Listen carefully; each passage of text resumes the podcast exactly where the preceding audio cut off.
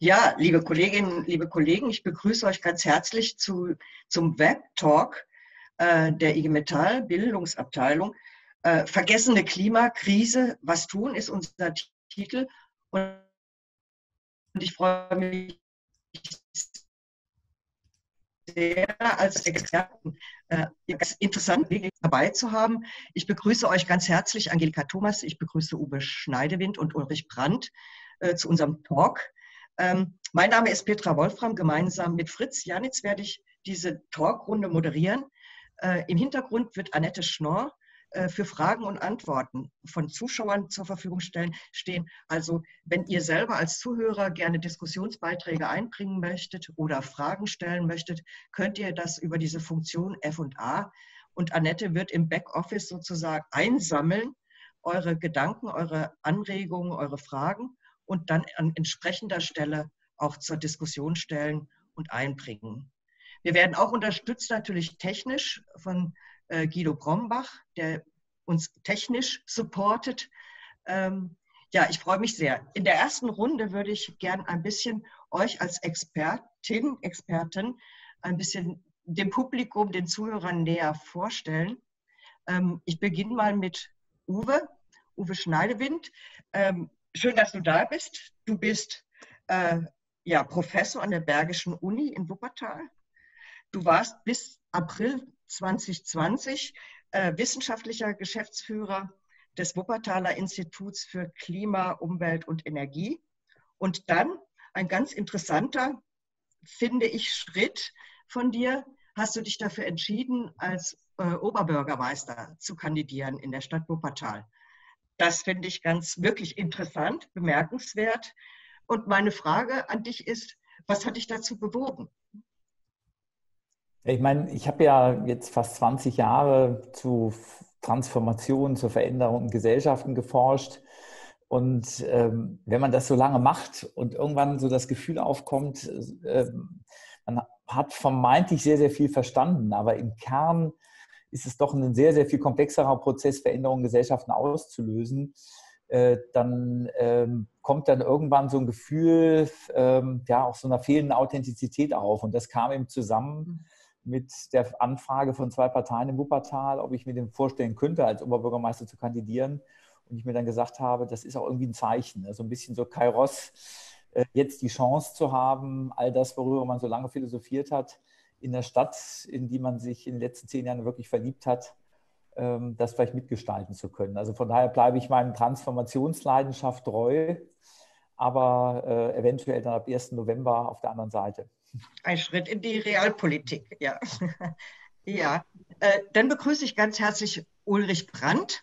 Äh, du bist auch Professor, du bist in Wien an der Hochschule in Wien. Äh, du bist Herausgeber der Blätter für deutsche und internationale Politik. Du bist Buchautor. Dein jüngstes Buch sozusagen äh, ist da, Postwachstum und Gegenhegemonie. Das hört sich so ein bisschen sperrig an, aber wenn ich das so richtig sehe, bist du eigentlich deinem Thema treu geblieben, im Grunde dieser, wie du sie nennst, imperialen Lebensweise, im Grunde deine Vorstellungen, deine Ratschläge auch für sowas wie eine solidarische Lebensweise gegenüberzustellen. Äh, was ist für dich eine solidarische Lebensweise? Die Frage ist nicht äh, gut für eine Vorstellung. Ich mache es ganz kurz. Erstmal herzlich willkommen, alle, die äh, jetzt zuhören oder später zuhören. Ich freue mich, dass dieses Format zusammenkommt. Wir wollten mit dem Begriff der imperialen Lebensweise darauf hinweisen, mit Markus Wissen, meinem Co-Autor, dass ähm, der Globalisierungsprozess und die fehlende Nachhaltigkeit nicht nur eine Frage von Politik, von Unternehmen ist, also von den großen Strukturen, das ist sie auch, aber dass sie sich eben auch in den Alltag einschreibt. Wenn Menschen ganz selbstverständlich in ihrem Konsum auf äh, Produkte zurückgreifen, Handys, Klamotten, äh, Nahrungsmittel, die ähm, eben aus, aus anderen Teilen der Welt kommen. Und die solidarische Lebensweise ist ein Begriff, der natürlich unglaublich komplex ist. Wie kommen wir da raus? Also was gibt es für Möglichkeiten? Ähm, das ist, glaube ich, die Kernidee, nicht auf Kosten anderer zu leben und nicht auf Kosten der Natur. Und das ist ja ein sehr wichtiges Thema für die Gewerkschaften. Wir sind auch ähm, gut diskutiert und immer wieder eingeladen ähm, in gewerkschaftliche Spektrum heraus. Also was mit der Solidarität bedeutet ja, nicht auf Kosten anderer und nicht auf Kosten der Natur zu leben. Das wäre der Kerngedanke. Mhm. Ja, dann ist Angelika Thomas dabei. Hallo Angelika, schön, dass du da bist. Ähm, Angelika arbeitet beim Vorstand der IG Metall äh, für diesen Schwerpunkt auch äh, Umwelt, Energie ähm, schon viele Jahre. Du giltst, Angelika, als ja, Klimaexpertin der IG Metall ein bisschen. Ähm, mich interessiert, du machst das eben schon lange und äh, die IG Metall ist ja nicht unbedingt äh, als Umweltbewegung mit diesem Top-Thema äh, in der Presse gewesen, die vielen Jahre. Äh, kannst du selber irgendwie sehen, dass sich das verändert hat, auch mit der Klimakrise, mit der Zuspitzung der ökologischen Situation, vielleicht auch mit Fridays for Future? Ist dieses Thema präsenter geworden in der IG Metall? Du musst dich äh, laut schalten. Sorry. Hallo Petra, schön, dass wir wieder mal zusammen hier diskutieren und arbeiten können. Und hallo auch an alle anderen. Ähm, ja, ich mache das schon lange und ja, das Thema hat sich auch innerhalb der IG Metall äh, verändert. Äh, ganz deutlich, äh, glaube ich, schon in den letzten zwei Jahren. Ähm, man kommt stärker mit dem Thema aus der Nische so ein bisschen in den Mittelpunkt der Debatten. Ja, ich sage es jetzt mal so ganz flapsig, das merkt man auch daran, wenn plötzlich zu dem Thema nicht mehr die Klimaexpertin gefragt ist, sondern der Vorsitzende selber die Antworten gibt, dann ist so ein Thema, glaube ich, schon in der IG Metall, in der, auf der Leiter der Themen, die wichtig sind, ziemlich weit nach oben geklettert. Ähm, und wir diskutieren, wir haben ja auch, glaube ich, als IG Metall im letzten Jahr mit unserem Transformationsaktivitäten, mit dem Transformationskongress, auch mit der äh, großen Kundgebung in Berlin und auch mit diesem von uns ja auch geprägten Hashtag Fairwandel da schon auch die Diskussion ziemlich äh, geprägt, wie sie im letzten Jahr sowohl innerhalb der Gewerkschaften als auch in das politische Spektrum reingeführt worden ist. Also ich denke schon, dass wir da erkennbar deutlich weitergekommen sind. Ja, soweit diese kleine Begrüßungsvorstellungsrunde. Äh, man sieht schon, dass wir unterschiedliche Perspektiven anschauen werden zu diesem Thema. Ich freue mich sehr drauf. Fritz. Ja, herzlich willkommen auch von mir. Ich glaube, das wird eine spannende Runde heute Abend. Wir wollen jetzt äh, das erste Mal etwas tiefer inhaltlich einsteigen. Ähm, ja, Klimakrise. Was ist das eigentlich, Klimakrise? Was ist das genau? der Zustand des Klimas? Ähm, wie ist die Dimension des Problems? Äh, man, es gibt ja auch Leute, die sagen, mit Corona ist das Klimathema erstmal gelöst. Ja, äh, und das ist gut fürs Klima. Wenn man genauer hinguckt, könnte man aber auch auf die Idee kommen, ähm, Corona äh, ist extrem schlecht fürs Klima, wenn man etwas weiterdenkt. Aber da, das soll jetzt nur der Aufhänger zum Einstieg sein. Wir wollen ein genaueren Blick werfen auf die Bestandsaufnahme, Zustand des Klimas, Dimension des Problems und dabei euch als unterschiedliche, äh, eure Perspektiven als äh, Expertinnen und Experten nutzen. Uwe Schneidewind, lass uns anfangen, na, dass du vielleicht als Erster aus deiner Perspektive beschreibst, Klimakrise, Zustand des Klimas, was ist das eigentlich? Ähm, und vielleicht kannst du in deinem Beitrag zuspitzen auf die drei aus deiner Sicht wichtigsten zentralen Aspekte dieses, dieses Problems, äh, die ein Handeln erforderlich machen. Bitte schön. Ja, sehr gerne. Danke, Fritz.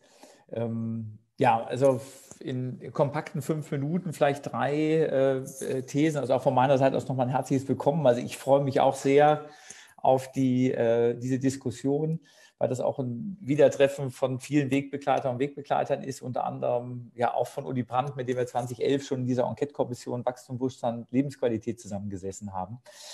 Und äh, vieles von dem, vermutlich, was wir damals auch diskutiert haben und wo so wenig daraus gefolgt ist, uns auch heute wieder in der Diskussion begleiten wird. Und das führt vielleicht gleich zum ersten Punkt. Ähm, ich glaube, das Interessante sind ja so gewisse Strukturidentitäten von äh, Corona und Klimakrise. Denn natürlich ist es nicht so, dass ähm, jetzt durch Corona sich die Klimafrage erledigt hat. Äh, ganz äh, im Gegenteil. äh, natürlich die, die äh, sagen, massiven Klimaveränderungen sind jetzt durch den Shutdown ökonomisch ein Stück abgebremst, aber entwickeln sich in der Grundtendenz natürlich genauso dramatisch weiter wie bisher. Und wir jetzt die große Herausforderung haben, dass all die Kräfte, die den Eindruck haben, da kommt jetzt ein solcher ökonomischer Schock auf uns zu und lasst uns doch alles, was jetzt nicht unmittelbar mit ökonomischer Wiederbelebung zu tun hat, mal beiseite stellen, sogar einen erheblichen neuen Rückenwind bekommen. Und man merkt das ja auch in den Diskussionen, das versuchen zum Teil auch zu nutzen. Denn ähm, dieses Thema Klimakrise war ja unter anderem auch durch die Fridays for Future Bewegung ganz tief in der Mitte der Gesellschaft und der politischen Prozesse, gerade in Deutschland, aber auch in Europa, ähm, angekommen. Und letztlich ist ja das, was wir in äh, der Corona-Krise erleben, wie gehen wir mit einem Phänomen um, das uns im Wesentlichen ganz entscheidend durch Wissenschaft und medial vermittelt wird, und für die meisten aber doch so unendlich weit weg wirkt. Natürlich auch bei Corona. Jeder kennt über drei Ecken auch jemand, der erkrankt war, vielleicht sogar dramatische Situationen, Todesfälle im Umfeld. Aber für die meisten ist es sehr, sehr weit weg. Und es dennoch gelungen ist, sehr, sehr massive politische Reaktionen darauf zu organisieren. Und die Klimakrise das Jahr mit einer ganz anderen Zeitskala ähm, äh, auch verkörpert. Ne? Es geht um absehbar massive Bedrohung menschlichen Lebens und Gesundheit im globalen Maßstab in ganz anderen Größenordnungen als bei Corona. diese Erkenntnis äh, ganz entscheidend vermittelt über Wissenschaft und die Frage, gelingt es, äh, dafür Solidarität äh, zu organisieren und hier in Solidarität auch im globalen Maßstab. Denn wir haben ja die Solidaritätsprozesse, die wir bei Corona erleben, sind ja im Wesentlichen national. Und insofern beide Krisen durch ihre Strukturidentität äh, sind ähm, auf die Weise hilfreich aufeinander zu beziehen und eben nicht über den vermeintlichen Zusammenhang, aha, über Corona ist jetzt auch das Klimathema gelöst, weil wir ein Zurückfahren der ökonomischen Aktivität haben. Das führt mich zum zweiten Punkt, was, ähm, wenn wir uns jetzt fragen, wie wird das vermutlich ähm, sich weiterentwickeln, die Kopplung von Maßnahmen, um die ökonomischen Corona-Folgen in den Griff zu bekommen und Klimaschutz, dann zeichnet sich eben ab, dass dort, wo das kompatibel ist mit ähm, auch den Funktionsweisen unseres äh, jetzigen ähm, äh, Wirtschaftslogik und System, dass das vermutlich ganz gut funktionieren wird. Denn man spürt in Deutschland, aber auch in Europa, äh, doch eine wachsende Mehrheit dafür, diese jetzt anlaufenden Konjunkturprogramme zu verbinden mit einer klaren technologischen und ökonomischen Zukunftsperspektive. Das ist immer so der schöne Begriff. Wir wollen eine neue Normalität. Also wenn wir jetzt Wirtschaft und Industrie wieder anlaufen lassen, sehr viel Geld in die Hand nehmen für Investitionshilfen und die Förderung einzelner Branchen, dann soll das direkt Impulse setzen in die Themen, die wir künftig brauchen. Neue Formen der Energieversorgung, die neue Mobilität, die Erneuerung von Infrastrukturen, auch durchaus für eine nachhaltige und klimagerechte Perspektive. Also viele der jetzt diskutierten Konjunkturpakete tragen ja genau äh, eine solche Note. Sowohl das, was Ursula äh, von der Leyen und die Kommission mit dem äh, also die Kopplung des Konjunkturpakets mit dem Green Deal vorhaben, aber auch Dinge, wie sie auf der Ebene der Bundesregierung diskutiert werden. Aber, und das wäre jetzt der dritte Punkt, der, der andere Teil dessen, was wir am Wuppertal-Institut immer als die doppelte Entkopplung diskutieren, nämlich die These für die Beherrschung der Klimakrise wird es vermutlich nicht alleine reichen, nur unsere technologische Basis auszutauschen, aber ansonsten einfach so weiter zu machen wie bisher, sondern wir brauchen auch ein Verständnis von einem erweiterten Wohlstand, der sich durchaus ein ganzes Stück entkoppelt von dem heutigen Form äh, wirtschaftlicher Entwicklung. Äh, diese Diskussion, die ist aktuell nur in kleinen Ansätzen zu spüren. Es gibt zwar viel Diskussion über die neue Achtsamkeit, wir erkennen plötzlich wieder, was uns wichtig ist, dass es nicht unbedingt eine Fernreise sein muss, sondern es auch mit Naherholung geht, dass sich ein Arbeitsleben vielleicht doch nochmal in ganz anderen Formen zwischen Digitalisierung und Präsenz organisieren lässt. Ähm, also das sind Momente, die darauf hinweisen, Formen des Wohlstandswandels, neuer Lebensstile flackern auf, aber es ist eben völlig unklar, wie viel davon sich auch nach der Krise fortsetzt oder ob wir sehr schnell wieder in die alten Muster zurückfallen und am Ende einfach nur der schnellere Umstieg auf Elektromobilität dann übrig bleibt, aber nicht völlig andere Mobilitätsmuster. Ähm, sagen dann doch irgendwann wieder sehr schnell die Kreuzfahrten äh, und äh, die Fernflüge sowohl im beruflichen als auch im privaten das alte Niveau auch erreichen. Und da sind wir genau bei den Themen, die jetzt Herr Uli sicher gleich nochmal intensiv thematisieren wird, nämlich der Frage, wie tief sitzt das eigentlich in der DNA unseres wirtschaftlichen Systems und wie viel lässt sich als Krisenerfahrung dort äh, als einen Lernprozess in Gesellschaften tragen. Und wir werden in der dritten Runde ja auch darüber diskutieren, welche Rolle können Gewerkschaften dabei spielen. Aber das vielleicht so die, die drei Punkte. Erstens, Klimakrise bleibt. Wir können strukturell aber vielleicht von Corona lernen. Zweitens, auf der Ebene äh, ökonomische Wiederanlaufsprogramme und Technologie und Investitionsförderung werden wir das zusammenbekommen.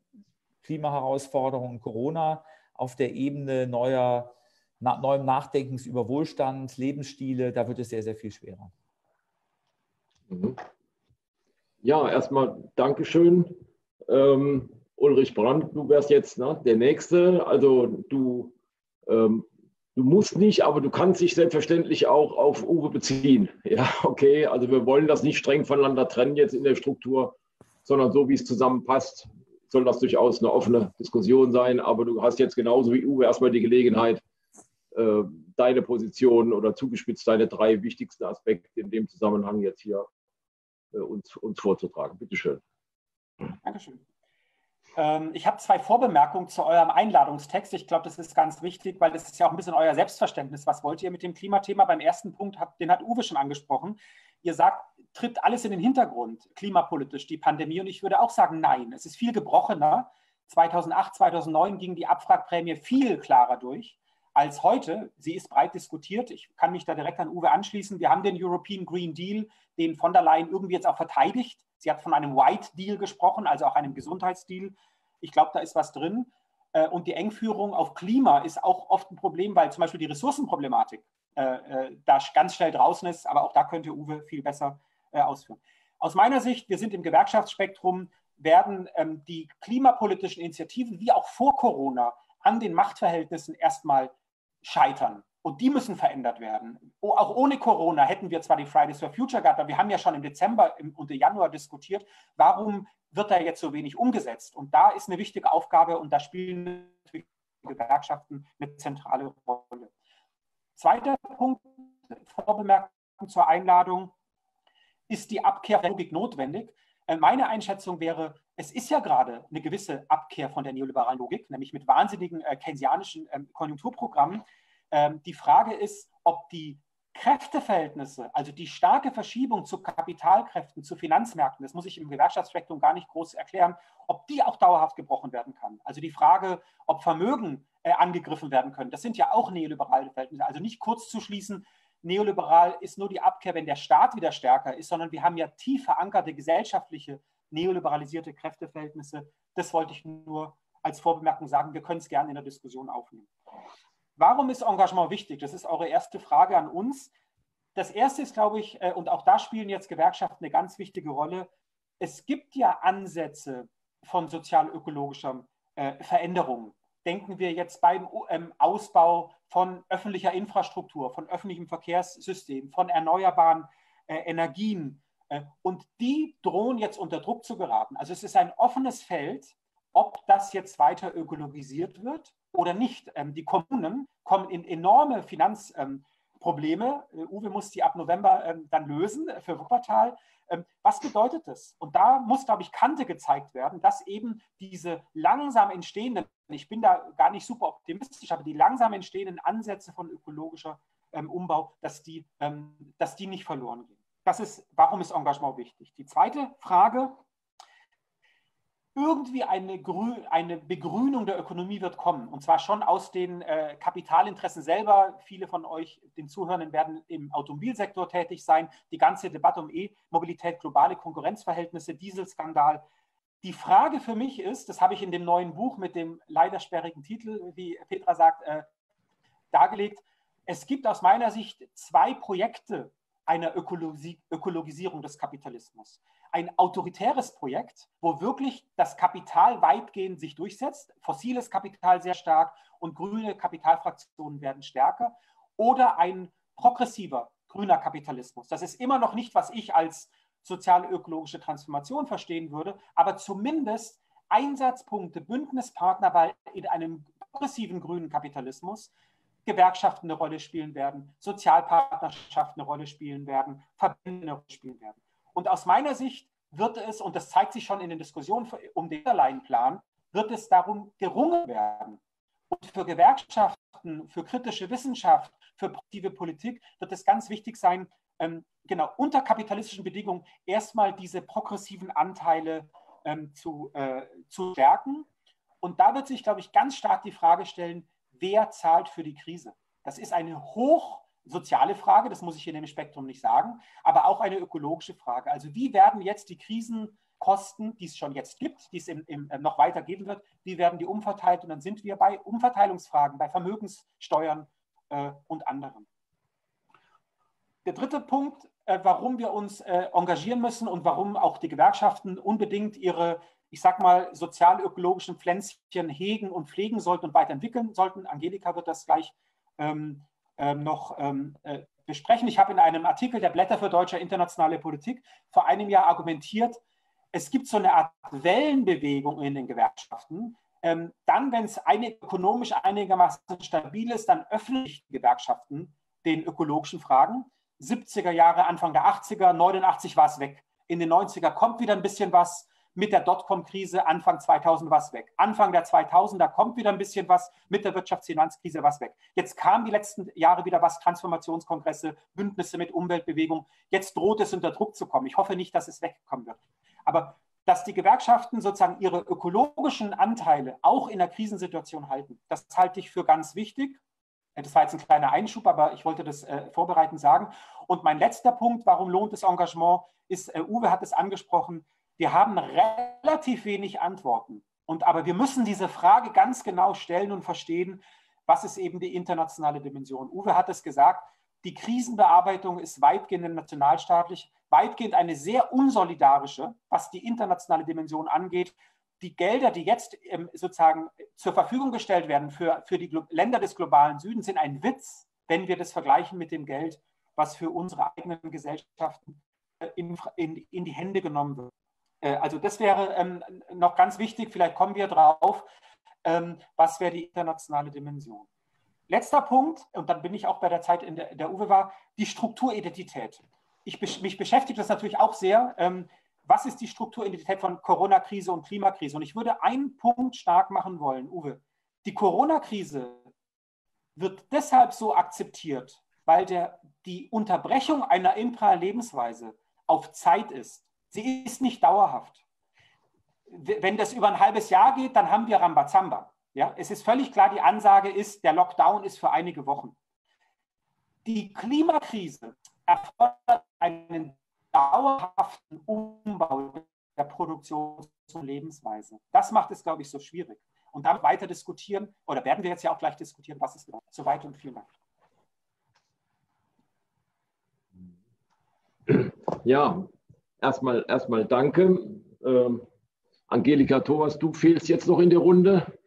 Ähm, mit, der, mit der Bitte, äh, deine Sicht der Dinge, wie man so sagt, dazu zu legen äh, und äh, nochmal etwas deutlicher zu machen, ähm, ja, wie denn die Perspektive, äh, wie denn der Blickwinkel aus Sicht der Gewerkschaften, insbesondere der IG Metall, ist auf das Thema Klimakrise und die aktuelle Situation im Sinne einer Bestandsaufnahme und Bewertung der, der Situation, die wir im Moment haben. Bitte, Angelika. Bitte, muss den Ton, den Ton. Vergessen wir den Ton anzuschalten, Entschuldigung. Also gerne äh, Fritz, ich will gerne anschließen und muss, glaube ich, nicht alles wiederholen, äh, sondern äh, kann sicher bestätigen, dass wir auch, und das ist vielleicht auch mein erster Punkt, ähm, dass wir in den Gewerkschaften diese Frage einer äh, solidarischen Indust äh, auch Lebensweise und Produktionsweise auch im internationalen Zusammenhang äh, glaube ich, immer diskutiert haben. Uli hat sicher recht mit Brüchen im zeitlichen Verlauf. Ich könnte auch sagen, manchmal war es mehr ein Jugendthema als ein Erwachsenenthema, wäre so eine ähnliche Welle, die du beschrieben hast. Aber es ist immer Bestandteil, glaube ich, auch unserer internen Dis Debatten in den, in den Gewerkschaften gewesen, dass wir diesen Solidaritätsgedanken immer auch als Solidarität nicht nur äh, der Beschäftigten in den entwickelten Industriestaaten gesehen haben, sondern auch als eine Solidarität mit anderen Regionen dieser äh, Welt definiert haben. Und ähm, von daher ist in der Analyse sind wir da, glaube ich, immer sehr gut, dass wir auch wissen, dass die, unser Wirtschaftssystem als kapitalistisches Wirtschaftssystem, wie es jetzt organisiert ist, auch äh, unsere Industrie und unsere Lebensweise einen Standard ähm, darstellt, den wir nicht so ohne weiteres auf die ganze Welt übertragen können. Da wären wir sehr schnell, das weiß Uwe besser, bei der Frage der Ressourcenverfügbarkeit. Wir haben vor fünf, sechs Jahren noch diskutiert, dass wir in den Industriestaaten leben, wie in einem als hätten wir drei Erden zur Verfügung. Wir haben aber nur eine. Das wollen wir jetzt gar nicht vertiefen. Aber wo man weiß, dass es einen tiefgreifenden, dauerhaften Umbau auch unseres Industrie- und Wirtschaftssystems geben muss und geben wird in den nächsten Jahrzehnten. Das, glaube ich, ist so Punkt 1, ähm, den, von den ich als Ausgangspunkt auch für die gewerkschaftliche Debatte sehe.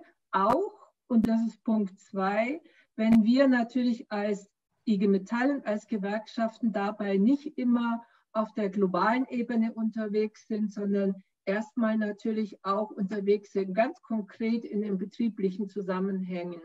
Und da ist, glaube ich, als Punkt zwei für uns als IG Metall von Anfang an klar formuliert worden, dass es um sowas wie eine sozialökologische Transformation gehen muss. Ähm, denn es ist klar, wenn wir die Energie- und Mobilitätswende in unserem Land es uns nicht gelingt, sie sozial auszugestalten, sodass sozusagen nicht die Besserverdiener äh, ähm, das alles finanziell organisiert bekommen und die Niedrigverdiener an den Folgen zum Beispiel hoher äh, Heizkosten in unsanierten Wohnungen leiden werden.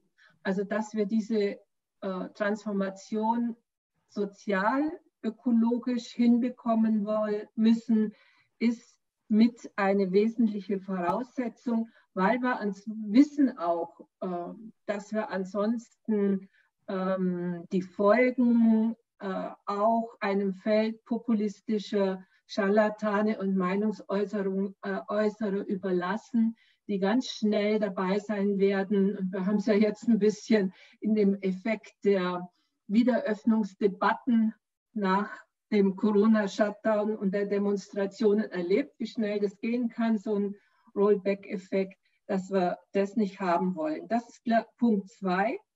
Äh, und Punkt drei ist natürlich, dass wir selber auch die Verantwortung auch als Gewerkschaften haben und sehen, diese äh, sozialökologische Transformation auch in den Betrieben zu organisieren, auch gemeinsam mit unseren Betriebsräten ähm, und Vertrauensleuten im Betrieb äh, ganz konkrete Perspektiven zu entwickeln. Ähm, das geht manchmal einfacher und dort, wo es krisenbewährt ist, geht es eben auch schwerer, wie wir das wahrscheinlich auch noch ähm, in einzelnen Branchen und Bereichen, gerade im Automobilsektor, erleben werden. Aber die Strategie als IG Metall ist da ganz eindeutig, dass wir sagen, wir wollen nicht warten, bis sozusagen der Strukturwandel uns kalt erwischt, sondern wir wollen jetzt dafür sorgen, dass wir auch mit Zukunftsvereinbarungen ähm, mit einzelnen Betrieben wirklich Betrieb für Betrieb dafür sorgen, dass über die Frage, welche Investitionen sind notwendig, welche Qualifizierungsmaßnahmen für Beschäftigte sind notwendig, wie können wir selber sozusagen unseren Standard, unseren Betrieb zukunftstaglich für die Veränderungen, die aus, den, aus der Notwendigkeit und auch aus der Regulierung ja, der Klimapolitik kommen. Ich will da ja gar nicht sagen, dass wir das alles nur aus freiem politischen Willen und der klugen Erkenntnis machen, sondern natürlich äh, ist es auch eine Folge der ja jetzt zunehmend verschärften auch Regulierung, die auch aus der Klimapolitik kommt. Ja, und jetzt mache ich einen Punkt, weil meine fünf Minuten sind vorbei. Ja, danke schön. Ähm, ich überlege jetzt gerade, bevor ich Petra an, an dich wieder, wiedergebe, äh, gab es direkte Bezüge, die man, auf die man sofort reagieren könnte. Mir fällt eine Sache ein, ähm, die war, glaube ich, von, von, Ulrich von dir an, an Uwe gerichtet.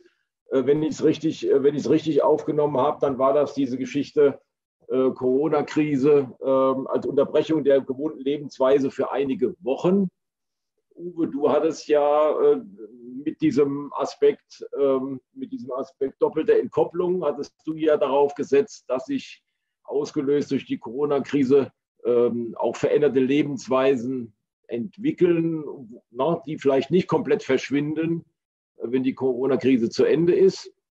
Ulrich, da hattest du ja direkt so ein bisschen Richtung, Richtung Uwe äh, auch adressiert. Ähm, Uwe, möchtest du da direkt jetzt was zu sagen oder sagst du lieber äh, in der späteren, äh, in dem späteren Verlauf in der weiteren Diskussion? Ich meine, das ist ja ein äh, wichtiger Punkt, den äh, Uli dort gemacht hat. Und die Frage ist ja, ist all das, äh, was äh, jetzt an Veränderung stattfindet, wird das mehr kompensatorisch wahrgenommen? Also man schränkt sich in Dingen ein, wo man sagen würde, das ist einfach nur unangenehm. Also ich möchte schnell mein altes Leben zurück. Und äh, was sind eben Phänomene, wo man plötzlich äh, in diesem unerwarteten Entdecken neuer Qualitäten ähm, ein, also ein Stück äh, den Boden dafür sät, dass dann auch diese langfristigen Veränderungen denkbar sind. Ne? Also wenn ich jetzt plötzlich spüre, dass ich in einer Umgebung lebe, in der im Nahraum sich auch unendlich viel entdecken lässt, äh, wird vielleicht äh, das Durchbrechen bisheriger Urlaubsmuster ist dann vielleicht gar nicht mehr in dieser Form ähm, angstbesetzt. Ne? Wenn ich merke, was diese Zeit äh, plötzlich mit Familie und Kindern jetzt sehr viel intensiver und länger auch an positiven Effekten hat, lasse ich mich auf andere Diskussionen ein. Aber das ist eben nur ein kleiner, und wir wissen heute noch nicht, wie großer Anteil der Erfahrungen, die durchgemacht werden, denn bei vielen der Erfahrungen sind es Einschränkungserfahrungen. Da hat Uli natürlich recht. Sobald dann das wieder freigegeben wird, werden wir in die alten Muster zurückgehen.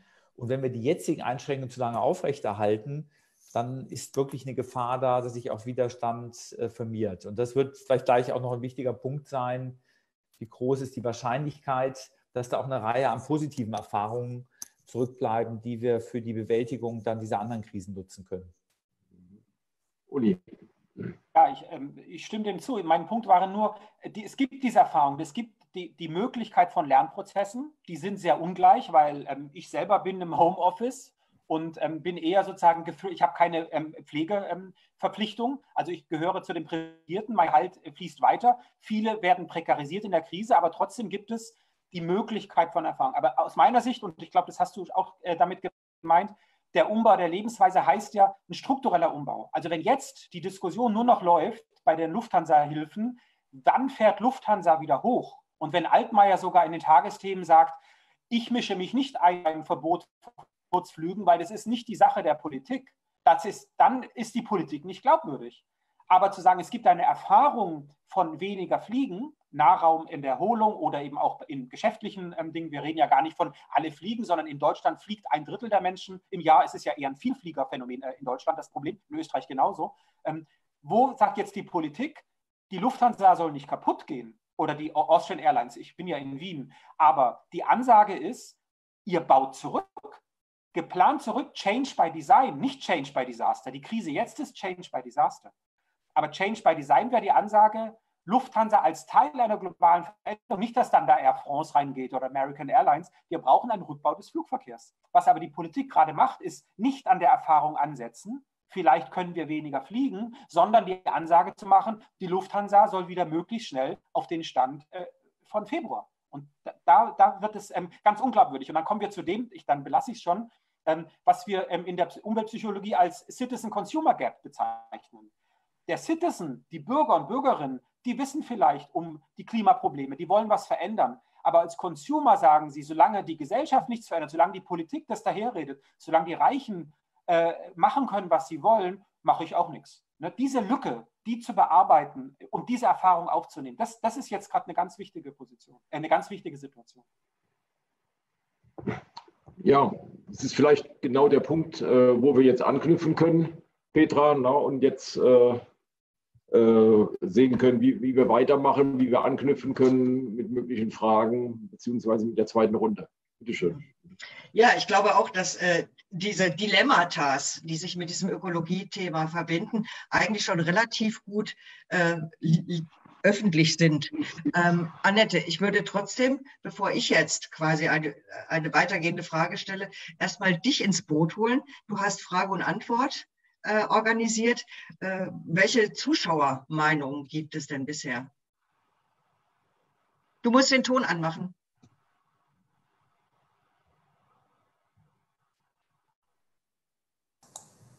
Ja. Ja. Hallo an alle, die zuhören.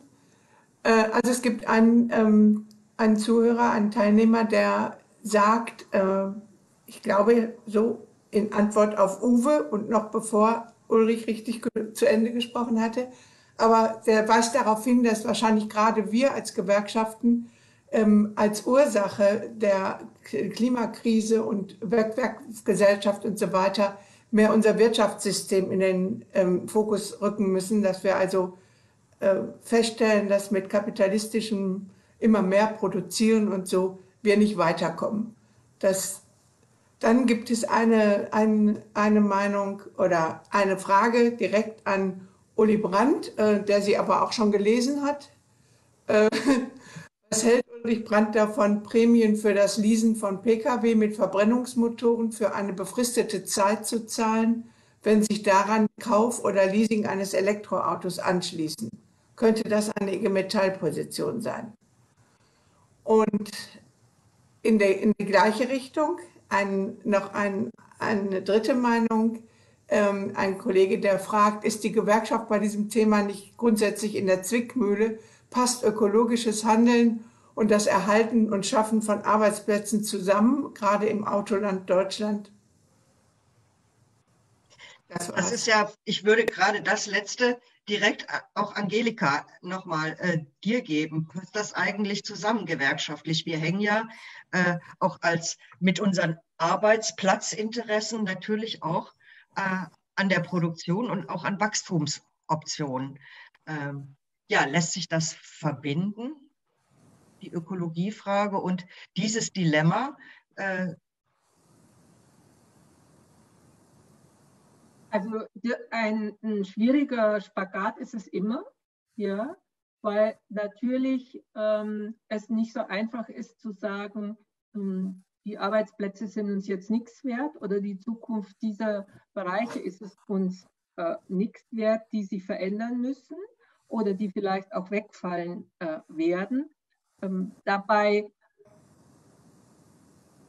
ja, will ich vielleicht so sagen, ähm, die Frage der Ökologie ist ja nicht die einzige, die ähm, Strukturveränderungen in unserer Industrie in den letzten Jahrzehnten ähm, gebracht hat. Ja. Wir bauen heute auch keine mechanischen Schreibmaschinen mehr. Wir bauen überhaupt keine Schreibgeräte in Deutschland mehr, weil alles als Computer nach Asien gegangen ist. Also solche strukturellen Umbrüche gibt es ja auch technologiegetrieben durchaus äh, schon immer in unserer Wirtschaft, die wir auch bewältigt haben und die wir auch bewältigen können, wenn wir äh, nicht als Gewerkschaft sagen, es geht darum, den Status quo zu erhalten, sondern wenn wir uns in so eine Position begeben, wo wir sagen, wir wollen diesen Wandel gestalten und wir wollen die Transformation gestalten.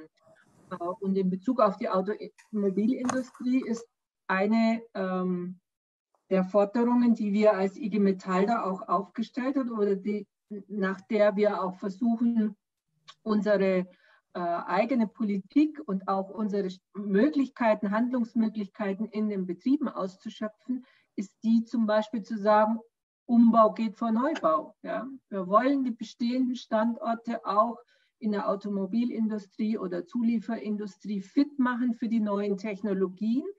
Und was wir nicht wollen, ist, dass wir so quasi Altes zumachen und das schöne Neue auf der grünen Wiese irgendwo anders wieder aufmachen. Also diese, diese Position des Hire and Fire, wie wir sie ja auch in den USA oder anderen, ähm, ja, anders eben auch äh, anders organisierten kapitalistischen Ökonomien erleben, ähm, das ist nicht unsere Position und da wollen wir gerade unsere Stärke innerhalb der Betriebe insbesondere auch der Automobilindustrie nutzen, um da Veränderung zu gestalten, also nicht gegen Veränderung, sondern Veränderung gestalten und dafür sorgen, dass Investitionen an den Standorten in die Zukunft möglich sind. Äh, Ulrich, der Produktion eine grüne Note geben, geht dir das eigentlich weit genug? Ähm, ich glaube, man muss den Kontext sehen. Ähm, ich, also die Frage, ich gehe gleich auf die Frage von Joachim Berhorst noch ein zu dem ähm, Leasen von den Pkw mit den Verbrennungen. Ähm, ja, erstmal ist es Kapitalismus und Kapitalismus heißt Expansionszwang, also Akkumulationszwang, muss ich im Gewerkschaftsspektrum nicht betonen. Aber es heißt eben auch, die Gewerkschaften sind Kinder des Industriekapitalismus, äh, des Expansiven und sind in diesem Dilemma, dass eben damit auch materieller Wohlstand für Menschen erkämpft wird, gekämpft wird und die Menschen diesen materiellen Wohlstand schaffen. Das muss man erstmal anerkennen gegen die Growth-Perspektiven, die ja so ein bisschen fast verächtlich gegenüber Beschäftigten und Gewerkschaften sind und Verzicht, von Verzicht dauernd reden, sondern erstmal eine Anerkennung. Es, ähm, hier wird auch ein materieller Wohlstand äh, geschaffen in einer langen ähm, historischen Phase. Aber wir sind eben in der Umbruchphase. Wir müssen die ökologische Krise deutlich ernster nehmen. Das hat Angelika wunderbar ausgeführt. Und dazu nur ein paar Stichworte. Aus meiner Sicht ist eine Forderung, die ähm, äh, Sanders und andere aufgestellt haben, oder jetzt äh, Ocasio-Cortez, Green New Deal bedeutet eine Arbeitsplatzgarantie. Aber eine Arbeitsplatzgarantie nicht an dem Arbeitsplatz, sondern nicht auf dem Rücken der Beschäftigten als Prinzip, sondern es wird in einem Strukturwandel, der nicht von heute auf morgen geht, systematisch auch geschaut, dass die Menschen über Umqualifizierung und anderes auch ein auskömmliches Leben haben. Zweiter Punkt muss ich hier in dem Spektrum auch nicht betonen, natürlich Arbeitszeitverkürzung. Also erstmal im ersten Schritt das ganze Arbeitsvolumen, das es ja gibt, wenn wir an die Automobilindustrie denken, beispielsweise um 20 Prozent auch zurückzunehmen. Da, da, ist ja auch dann was drin. Immer gedacht bitte als Change by Design, nicht auf heute auf morgen und bitte als Kampf. Immer mir ist schon klar, dass, die, dass es eine Kapitalseite gibt und, und die erstmal an den Strippen hängt. Das, ne, ich weiß schon, in welchem Spektrum wir sind. Zweiter Punkt, Expansion des Kapitalismus heißt Sozialstaat. Der Sozialstaat im Kapitalismus ist auf eine expandierende Ökonomie angewiesen. Warum die Krise in Deutschland anders bearbeitet wird, anders bearbeitet werden kann als in Ecuador oder in Brasilien, hängt auch damit zusammen, dass wir hier gute Institutionen des Sozialstaats haben. Zum Glück nicht ein privatisiertes Gesundheitssystem. Und das hängt an einer kapitalistischen Expansion. Also brauchen wir, ich mache das nur stichwortartig, einen anderen Gedanken, wie, wie, wie bauen wir den Sozialstaat aus, aber er hängt nicht mehr systematisch am Tropf von kapitalistischer Expansion. Dann sind wir auch bei Umverteilungsfragen. Wir sind bei der Bestimmung des Sozialstaats. Wir haben interessante Diskussionen, das kann Uwe besser ausführen, am Wuppertal-Institut, einer sozialökologischen Infrastruktur. Also das Öffentliche ist ja nicht nur Gesundheit und Bildung, sondern ist eben ein auskömmliches sich bewegen, Mobilität und so weiter. Und der dritte Teil, ich gebe das nur mit, ähm, äh, hier ins Gewerkschaftsspektrum, weil Angelika die internationale Solidarität so stark gemacht hat. Jetzt gibt es ja viel Diskussion um Regionalisierung. Ne? Und in bestimmten Branchen macht das natürlich Sinn, wenn wir an Lebensmittel und so denken. Aber jetzt zu regionalisieren, relativ rasch, heißt ja, Menschen in den Textilfabriken im globalen Süden die Lebensgrundlage wegzunehmen. Und das heißt ja nicht, dass die Menschen gern in der Textilfabrik sind, aber sie müssen ihre Arbeitskraft verkaufen, auf Teufel komm raus, zu beschissensten Bedingungen. Was heißt also jetzt von Gewerkschaftsseite eine internationale Solidarität, die einen Umbauprozess, aus meiner Sicht ist Regionalisierung durchaus sinnvoll in bestimmten Branchen. Es muss nicht jedes Land Computer herstellen, aber in vielen Branchen ist es sinnvoll. Aber bitte in Anbetracht einer Globalisierungskonstellation, wo ja Menschen in anderen Ländern an diesem Globalisierungsprozess hängen, und zwar zu ziemlich beschissenen Bedingungen, das muss ich auch in dem Spektrum nicht sagen. Damit sehr umsichtig umzugehen, das halte ich für eine Aufgabe. Und der letzte Gedanke zu, zu Joachim Wehrhorst, also der, die Frage war, wenn wir jetzt, wenn PKWs mit Verbrennungsmotor geleast werden und danach kommt ein Elektromotor, ist das eine gangbare ähm, IG Metall-Forderung? Ich würde sagen, es könnte eine Forderung unter anderem sein und so eine Art Übergangsforderung. Aus meiner Sicht wäre es natürlich noch besser, mittelfristig äh, Autos zu teilen, auch Verbrenner. Wir wissen, die Autos stehen 23 Stunden rum. Die Autos werden auch sollten besser genutzt werden. In Österreich wird jede Autofahrt von 1,2 Personen gemacht und nicht von drei oder so. Da kann man viel machen. Und das, der zweite Punkt ähm, ist natürlich die Gefahr der Festschreibung der E-Mobilität und damit der Autozentriertheit. Also als kleine Forderung, als, als eine Forderung halte ich das für wichtig. Mhm. Oh, er ist. Hallo Ulrich, bist du eingefroren? mittendrin. Mhm. Sieht so aus. mit einem imposanten Gesichtsausdruck. Ja. ja. Äh, aber wo denn? Das ist natürlich eine wahnsinnige oh. gesellschaftliche Verschwendung. Jetzt fehlt uns leider so ein kleiner Teil deiner, deines Redebeitrags, weil du zwischendurch eingefroren warst. Äh, Welcher Teil war das? ja, das, der ist eingefroren gewesen. Ja. Aber ich spiele jetzt nochmal den einen Gedanken vielleicht äh, von äh, dir, Ulrich, weiter an Uwe. Weil äh, was der Uli jetzt gerade macht, ist ja das Thema im Grunde nochmal komplexer anzupacken und zu sagen, natürlich, es ist die Frage der Lebensweise, natürlich der politischen Intervention. Es hat was mit Verteilungsgerechtigkeit zu tun, aber eben auch mit einem internationalen äh, Fokus, ja, nochmal versehen.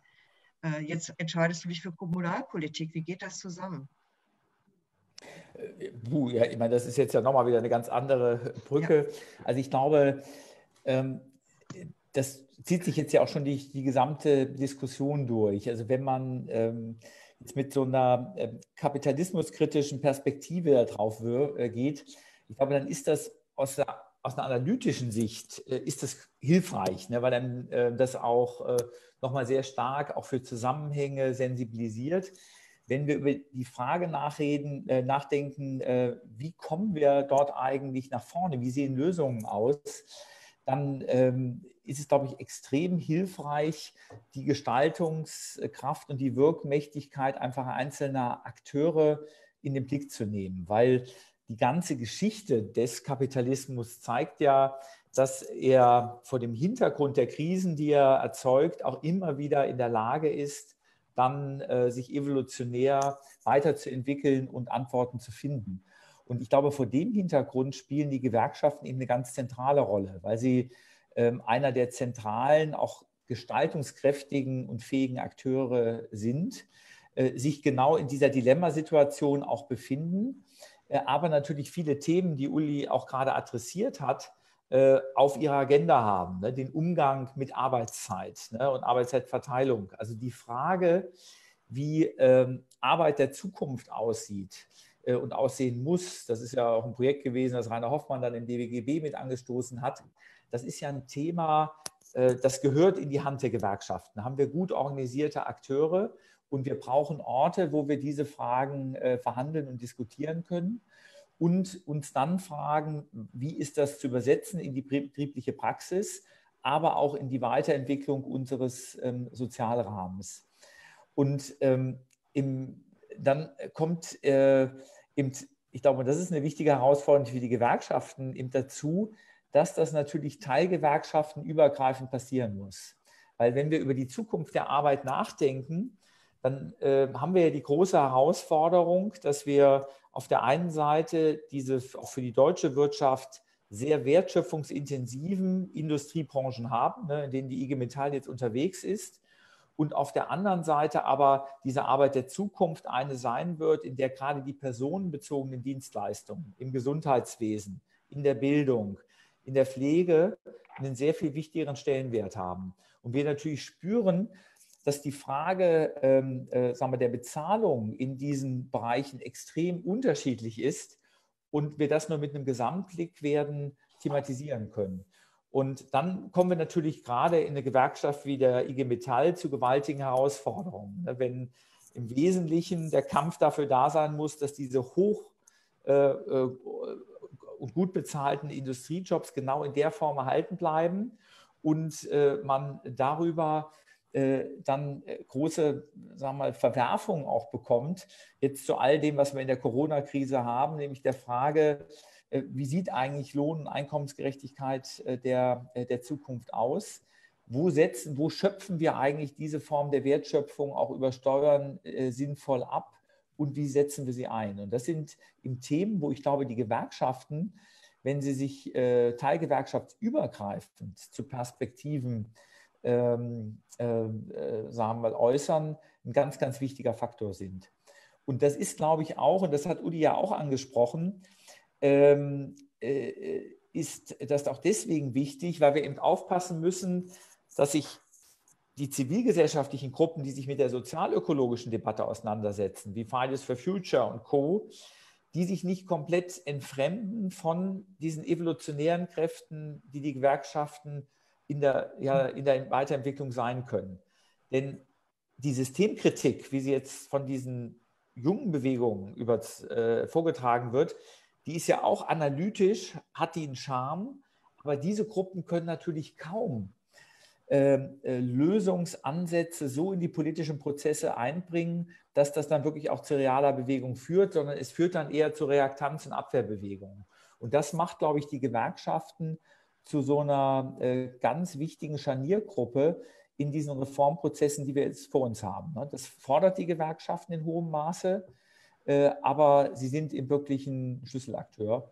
Und um vielleicht mit deiner Ursprungsfrage äh, zu enden, ähm, auch aus dem, was ich in der Nachhaltigkeitsforschung gemacht habe, ist bei mir in den letzten Jahren auch immer stärker die Überzeugung gewachsen, dass den Kommunen eine ähnliche Funktion zukommt. Wir können viele Diskussionen über neue Wohlstandsverständnisse, über die Frage, wie wir unser Miteinander klug und mit hoher Lebensqualität, ökologisch und sozial vernünftig organisieren, die können wir kaum ähm, auf einer nationalen Ebene äh, im, im, theoretischen Raum lösen. Diese Debatten verhaken sich extrem schnell. Wir haben das in der Enquete-Kommission gemerkt. Wir merken es in den politischen Diskursen. Vor Ort mit den Menschen in Städten und Kommunen können solche Synthesen lebendig werden und sind dann ein wichtiger Impulsgeber auch für diese nationalen, internationalen Debatten. Und da äh, bin ich sozusagen ganz bei denjenigen, äh, die der festen Überzeugung sind, dass die grundlegende Transformation unserer Gesellschaft von vielen Experimentierorten in den Kommunen ihren Ausgangspunkt nehmen wird. Und gerade wenn einen die großen Fragen bewegen, ist man sozusagen in der konkreten Gestaltung vor Ort genau am richtigen Platz. Also das vielleicht als Antwort auf die Ausgangsfrage.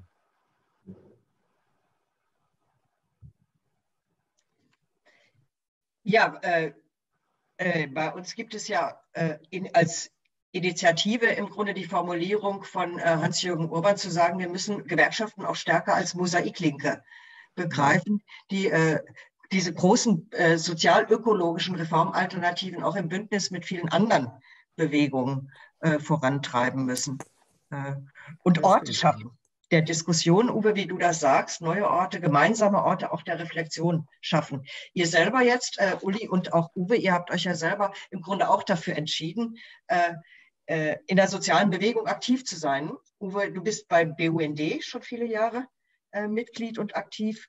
Äh, Ulrich ist bei ATTAC äh, unterwegs und ne, ihr selber habt euch ja auch genau so entschieden zu sagen, es braucht auch sowas wie soziale Bewegung, um Druckentfaltung, sag ich mal, für die eigenen politisch-inhaltlichen Anliegen zu machen. Ähm, Angelika, wenn auch die, die Betriebe Orte sind von politischer Debatte und Aufklärung und Mainstream-Veränderung, ähm, wie siehst du da die Chancen, dieses Thema auch betrieblich zu platzieren? Äh, hilft da auch diese, wie Uwe äh, darauf hinwies, auch diese Corona-Erfahrung, dass es auch durchaus ein bisschen langsamer, ein bisschen weniger, ein bisschen anders gehen könnte. Hilft sowas für die betriebliche Debatte? Was glaubst du? Also das ist jetzt wirklich schwer zu beantworten, weil natürlich die Erfahrung äh, in Verbindung mit dem Shutdown von Corona ähm, erstmal ganz zwingend es erfordert hat, dass man die sozialen Verwerfungen, die dahinter stehen, auch gelöst bekommt.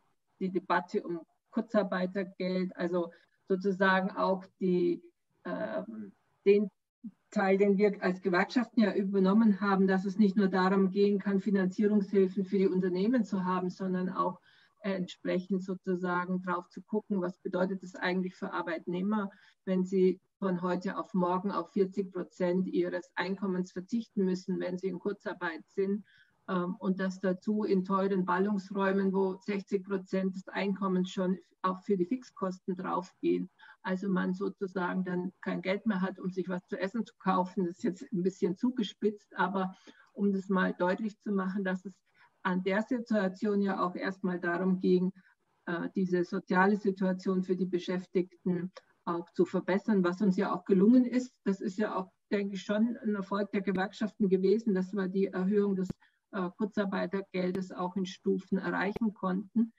Ähm, eine andere Erfahrung, und da will ich jetzt keine Illusionen machen, ähm, dass auch das ökonomische Druck, den es in den Betrieben geben wird. Wir haben im Moment eine Situation, wo natürlich die Produktivität in den Keller geht, auch wegen zum Beispiel Gesundheitsmaßnahmen, Abstandsregelungen, weil äh, Schichtwechsel ähm, anders organisiert werden muss und, und, und. Und diese, diese Frage von Produktivitätsrückgang, die wird uns spätestens im Herbst glaube ich, auf einer ganz anderen Stelle wieder erwischen. Ja. Da werden die Arbeitgeber kommen und sie tun es ja jetzt schon und äh, verlangen, dass eben Arbeitszeitbegrenzung äh, auf 40 Stunden aufgehoben wird, dass es mehr äh, längere Schichtzeiten gibt, dass Samstag, Sonntags gearbeitet wird, wird und das macht den Unterschied. Sie werden dafür nicht bezahlen wollen. Ja? Sie werden das haben wollen, ohne dass es dafür irgendwelche Zuschläge gibt oder ähnliches. Also da glaube ich, dass wir uns da auf keiner äh, Erfahrungsebene befinden, die wir wirklich für eine nachhaltige Veränderung von Wirtschaften äh, nutzen können, jedenfalls nicht in, ohne es im Kampf und in der Auseinandersetzung mit genau diesen ja auch ähm, betriebswirtschaftlich getriebenen Faktoren in den Unternehmen äh, tun zu müssen. Äh, das ist eine andere Seite dieser Debatte, die auch erst noch in ihrer ganzen ähm, Heftigkeit kommen wird. Ähm, was anderes ist das natürlich auch die, die Erfahrung von Corona, aber noch mehr die Erfahrung, die wir in der Transformationsdiskussion als IG Metall ja verarbeitet haben, die ist, dass es natürlich auch darum gehen wird, dass wir langfristig auch ein Stück weit Einfluss auf wirtschaftliche Entscheidungen in den Unternehmen brauchen, mehr als wir das heute haben. Das heißt auch die Frage von Mitbestimmung und Demokratisierung in den Betrieben da eine, ähm, ein wichtiger Hebel ist. Ja? Denn die Frage, wie weit sich Unternehmen auch mit äh, Investitionen, wohin investiert wird, ja, was nach vorne kommt, ob es jetzt um Investitionen geht, die als erstes möglichst hohe Renditen erwirtschaften oder ob es um Investitionen geht, die langfristig sozusagen im sozialökologischen Umbau notwendig sind. Und solche Entscheidungen, die, um die werden wir uns, glaube ich, im Zusammenhang mit der Transformation betrieblich noch mal viel stärker kümmern müssen. Denn die können wir nicht den äh, Unternehmern überlassen. Sie werden es an manchen Stellen tun, ja, aber die Erfahrung ist auch, die wir jetzt ja auch äh, zum Beispiel mit der Auswertung unseres Transformationsatlases äh, gemacht haben, wo wir ja genau danach gefragt haben, wie weit die Unternehmen sich vorbereiten und investieren in diesen sozial-ökologischen Wandel, ähm, wo wir festgestellt haben, dass es eben auch einen sehr hohen Anteil von Unternehmen gibt, die bisher gar nichts getan haben, ja, sondern die darauf warten, sozusagen bis ja, die Klappe fällt. Und da werden wir als Gewerkschaften eben auch eine Rolle haben oder versuchen sozusagen auch unsere Mitbestimmungsrechte einzusetzen, die aber gerade bei der Frage von wirtschaftlichen Entscheidungen, Investitionen im Moment nicht stark genug sind, sich da durchsetzen zu können. Da wollen wir mehr, sage ich jetzt mal einfach so, ja. Oder brauchen wir mehr? Ja, auch das wird sichtbar. Ulrich, wäre das nicht ein Thema jetzt für dich auch nochmal, äh, dass man, dass diese Krise auch zeigt, äh, so eine Forderung wie mehr Wirtschaftsdemokratie oder mehr Demokratie der Wirtschaft und Einfluss nehmen auch auf Investitionsentscheidungen und so weiter, kriegt das jetzt auch wieder einen Schub. Ganz interessant, oder? Ja, ähm, ich halte das für ganz wichtig auf allen Ebenen, also auf der betrieblichen Ebene, auf der Branchenebene oder ähm, bei Tarifverträgen bis ähm, in, auf eine Makroebene, auf eine Makrosteuerung. Das war ja mein Argument ein bisschen auch mit Lufthansa und was der Staat geht da jetzt rein. Ich würde halt sagen, die Form der Steuerung, also die Mitbestimmung, muss dann auch einen ökologischen Inhalt bekommen. Also ich glaube, so weit sind auch die Gewerkschaften inzwischen. Also nur in Anführungszeichen, Mitbestimmung ist immer gute Demokratisierung, aber es nur zu machen, damit dann sozusagen mehr rausspringt ohne Ökologie, da würde ich sagen, das wäre ein Schritt zurück. Ne? Oder wenn jetzt der Staat sagt, er geht mit 20 plus 5 Prozent zu Lufthansa, aber hat überhaupt kein Interesse, ökologische Auflagen zu machen, dann ist diese Form der Mitbestimmung oder Anteilnahme ähm, oder Teilnahme ähm, äh, mir zu, zu, wenig. Aber ich möchte einen Punkt von Angelika aufnehmen, den ich ganz wichtig finde. Wir schließen gerade ein Forschungsprojekt ab in Österreich, äh, wo wir auch immer wieder mit der IG Metall ja Kontakt hatten zur Rolle der Gewerkschaften und Beleg Beschäftigten im Umbau der österreichischen Automobilindustrie. Wir haben gerade den Abschlussaufsatz gemacht, der wird in einem Band in Jena erscheinen bei Klaus Dörre, die ja ähnliche Studien für Deutschland machen. Wir hoffen, jetzt im Herbst kommt es raus. Was wir herausbekommen haben, ist ein ganz interessantes Ergebnis. Also Österreich ist Automobilzulieferer für Deutschland sehr stark, aber ähm, hochqualifiziert, relativ gut qualifiziert, Antriebe und so weiter. Und es gibt ein Bewusstsein, ein sehr gebrochenes Bewusstsein der Beschäftigten um die ökologische Krise. Sie wollen durchaus auch teilhaben an Umbauprozessen und ihre Kompetenzen einsetzen. Das ist, glaube ich, also es gibt mehr Spielräume, vielleicht auf der betrieblichen Ebene, und das rede, ich rede jetzt nicht von allen, Angelika hat das auch angedeutet, aber dass es durchaus vielleicht mehr gibt an Einsatzpunkten. Oder ein zweiter Punkt, wir hatten gestern ähm, so einen sozial-ökologischen Ratschlag und da war ein Vortrag, der nochmal gezeigt hat aus Betriebsanalysen auch in ähm, Österreich, Deutschland, das kennt ihr im Gewerkschaftsspektrum ohnehin, es gibt ja viel Unmut. Es gibt auch viel Einsicht in die Notwendigkeit von Veränderung. Es gibt nur ganz wenig Handlungsmöglichkeit. Die Handlungsmöglichkeit bleibt auf der Management-Ebene, die bleibt auf der Kapitalseite. Und ähm, ich glaube, Uwe hat es vorhin schon angedeutet, die Gewerkschaften als Scharnier könnten ja viel stärker nochmal zu einem, also als Kampfeinheiten sowieso, aber auch nochmal als Bewusstsein bei den Beschäftigten, diesen Umbau mit voranzutreiben. Also einerseits gegenüber Management oder gegenüber Politik, wir wollen das ein Stück weit, andere Kompetenzen äh, äh, und andere Produkte herstellen, aber eben auch als Einsichtsfähigkeit und als Handlungsfähigkeit für die Belegschaften. Weil nichts schlimmer ist ja, einerseits gibt es Vorstellungen von dem guten Leben, das nicht nur ist mehr, mehr, mehr, aber andererseits gibt es eine, ein Wissen, wir können ja eh nichts machen. Das ist ja das Schlimmste. Das ist wahrscheinlich eure alltägliche Erfahrung auch mit vielen Kollegen, Kollegen. Wir wollen was, aber wir können nicht. Und da was aufzuöffnen, und da kommt die Frage der Demokratie natürlich ganz stark rein. Noch, ich, noch ein Aspekt auf, weil es im Chat war mit dem Fahrradproduktion. Ich halte es für ganz wichtig, nicht nur auf die Automobilindustrie zu schauen, obwohl es in Deutschland natürlich angemessen ist. Wir haben einen interessanten Punkt in Österreich ähm, und das ist aus unserer Sicht auch noch unterschätzt. In Österreich hängen die Arbeitsplätze in der, in der ähm, Mobilitätsproduktion 50 Prozent Automobil, aber 50 Prozent öffentliche Verkehrsmittel da ist ja viel Musik drin. Und zwar beides hochqualifizierte und gut auch gewerkschaftlich organisierte Arbeitsplätze. Also auch nochmal zu schauen in Deutschland, was wäre denn auch in einem Umbauprozess mit aller Qualifikation, mit aller Kompetenz möglich, öffentliche Verkehrsmittel, auch Fahrräder, ja, aber auch öffentliche Verkehrsmittel ähm, äh, viel stärker herzustellen. Hm. Annette, du hast dich gemeldet. Ja, weil ähm, es, ich glaube, es ist äh, nicht ganz klar, dass die Zuhörer können den Chat nicht lesen. Also von daher möchte ich das jetzt erst noch mal erläutern, was der Kollege da gemeint hat. Und ich finde auch, das passt gut in diesen Zusammenhang. Also er sagt, eine, eine Folge von ähm, Corona wird sein, dass es eben mehr Fahrräder gibt. Und seiner Meinung nach geht es da aber nicht um die traditionellen Zweiradfahrräder, sondern um sogenannte Bio-Hybrid-Fahrzeuge. Und das sind vierrädrige, vierrädrige witterungsgeschützte Fahrräder mit E-Antrieb und die könnten durchaus Autos in kurzen Entfernungen ähm, ersetzen. er macht auch nochmal darauf aufmerksam, dass die Fahrradindustrie ja auch ähm, zum Organisationsbereich der IG Metall gehört, aber man selten etwas darüber erfährt. Er meint jetzt, ob es nicht eine Möglichkeit wäre, wie das die Diskussionsteilnehmer auch sehen, ähm, ob es eine Möglichkeit sei, dass die Autokonzerne solche Biohybridfahrzeuge herstellen, zum Beispiel als Konversionsprodukt. Ja, eine Idee. Ähm, ich weiß nicht, wir haben die Autokonzerne nicht da. Angelika, ein, Gedanke über Konversionsmöglichkeiten, das hattest du ja auch schon begonnen zu sagen, ne? Äh, in den Betrieben zu schauen, wo gibt es da im Grunde Möglichkeiten von Umbau äh, mit ökologischem äh, Fingerabdruck, ja. Ja, sicher. Also da ist natürlich verändertes Verkehrsverhalten, wird auch Veränderungen ähm, in der Verkehrsindustrie mit sich bringen.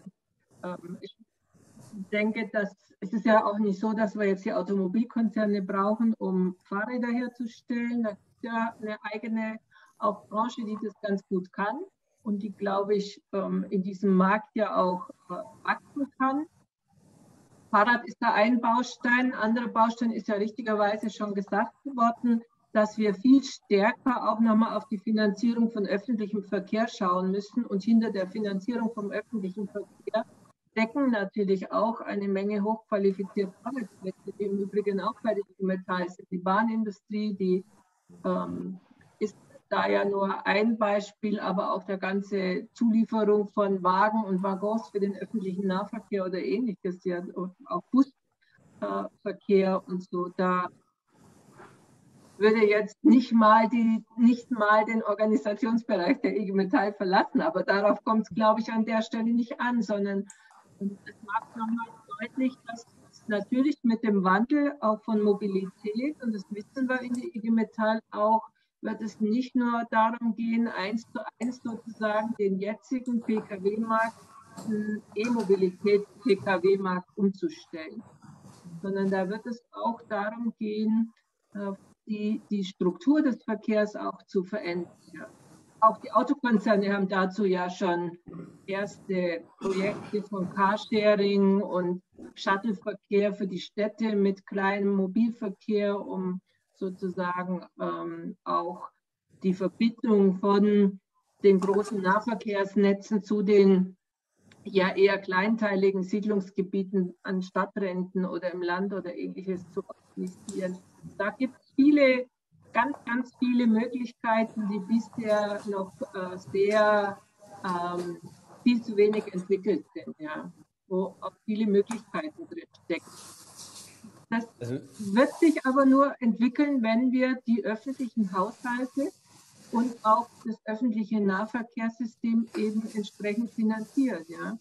Äh, ein Beispiel wäre jetzt, die Lufthansa ist geregelt. Die Frage, wie die Defizite der Deutschen Bahn ausgeglichen werden, die haben sie jetzt erst überhaupt mal zum ersten Mal benannt, ja, ohne dafür schon eine Lösung zu haben. Und die Defizite der Deutschen Bahn sind mindestens genauso groß wie die der Lufthansa, ja.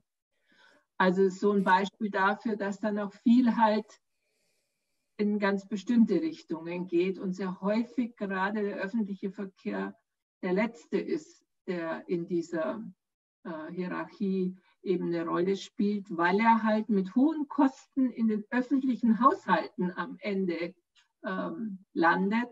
Äh, und das eine Frage ist, äh, wie will man das finanzieren und welche, wir hatten ja vorher schon mal an anderer Stelle die Frage, wer zahlt dafür? Ja? Wer, wer zahlt für diese äh, Struktur, die öffentliche Hand eben auch zur Verfügung stellen müsste? Ja, da hat Uli ja schon im Grunde auf die Umverteilungspolitik hingewiesen, ne? aber Uwe wollte was sagen. Ja, ich, ich glaube, dass es daran anknüpfend auch wichtig ist, sich dem jetzt nicht nur aus so einer äh, technologischen Perspektive zu nähern, nach dem Motto, ah, da haben wir jetzt das oder den Fahrzeugtyp, sondern wirklich ökonomisch drauf zu schauen. Denn wir haben heute ja einen ganz erheblichen Anteil unserer Wertschöpfung ähm, und auch unseres Bruttosozialproduktes stecken wir äh, in das Herstellen von äh, Mobilitätsdienstleistungen. Und wenn man von oben drauf schaut, zum Teil ja auch in einer volkswirtschaftlich ähm, irritierenden Form. Ne? Also wir nehmen viel Geld für eine Mobilität äh, in die Hand. Wir kaufen uns sehr, sehr teure Autos, die 23 Stunden am Tag irgendwo nur rumstehen. Für die müssen wir Parkraum schaffen. Die beeinträchtigen in massiven Weise unsere urbane äh, Qualität. Und das ist, und ich vermute auch, wenn wir da unsere Enkelinnen und Enkel mal zurückschauen, die werden sich nur die Augen reiben und fragen, ist ja echt Wahnsinn, ihr habt so viel Geld für Mobilität in die Hand genommen und habt damit ähm, ja also Form von äh, Mobilität geschaffen, äh, die doch so auch völlig ineffizient war. Und man sich eben fragen muss, wie sieht bei einem gleichen Wertschöpfungsanteil eigentlich die Mobilität der Zukunft aus? Ne? die eben nicht mehr einen Großteil des Bruttosozialproduktes für Stehzeuge aufwendet, ne, an denen man sich einfach nur erfreut, dass sie vor der Tür stehen und man sie immer nutzen kann, sondern in Form von Mobilitätsdienstleistungen, wo dann der öffentliche Nahverkehr eine wichtige Rolle spielen wird, der aber in seiner Qualität gewaltig gewinnt, ne, wo du plötzlich während des Fahrens äh, an Informationsangebote mit angedockt bist du aber auch jetzt bestimmte Dinge, die wir über Mobilitätsdienstleistungen der heutigen Form befriedigen, wie einen Inlandsflug, um einen Jobtermin wahrzunehmen, zukünftig durch eine gute Web- und Videokonferenz geleistet wird. Denn wenn man so drauf schaut, dann stellt man natürlich fest, vermutlich wird auch in der Mobilitätswelt des Jahres 2040 mit Mobilitätsdienstleistungen genauso viel Geld verdient wie heute aber es sind völlig andere Schlüsselqualifikationen, äh, Schlüsselfähigkeiten, ähm, äh, die es braucht, auch als Unternehmen, um in dieser Welt zu bestehen. Und das bedeutet, gesamt- und volkswirtschaftlich müssen wir uns überhaupt keine Sorgen machen. Ne? Also Mobilität wird ein ganz wichtiger wertschöpfungstreibender Faktor bleiben. Der Strukturwandel für einzelne Branchen kann und wird aber, äh, wird aber massiv sein. Und jetzt ist die große Frage, wie organisieren wir die Orte, ähm, in denen äh, das verhandelt wird und wie wichtig ist eine Politik äh, also, oder wie mutig ist auch eine Politik, diese ähm, Form des Strukturwandels in einer guten Weise zu befördern.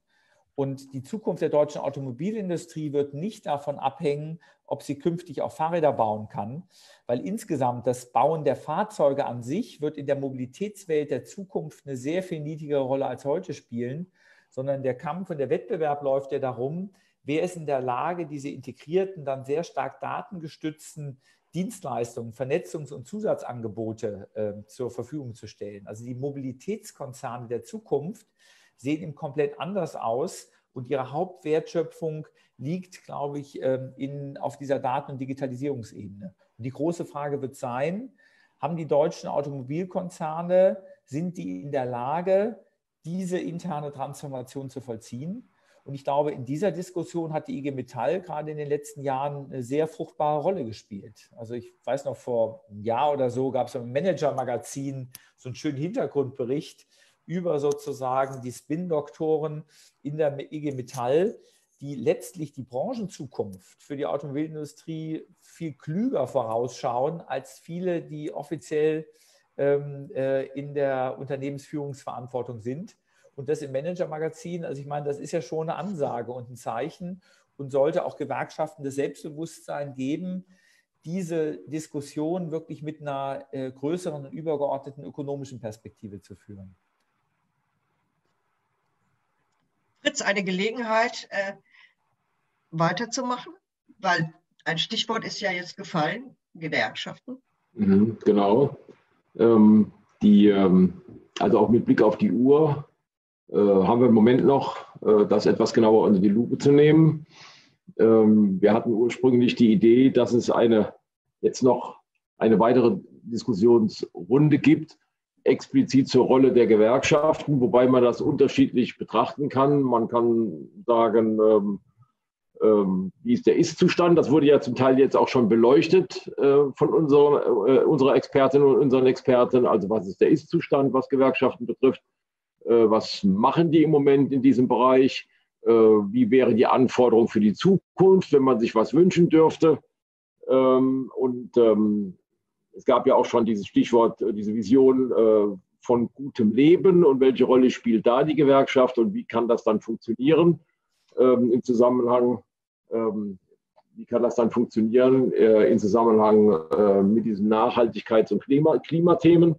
Ähm, also, und wir haben, wie gesagt, einige Aspekte schon beleuchtet. Ich will noch mal ein paar Stichworte nennen.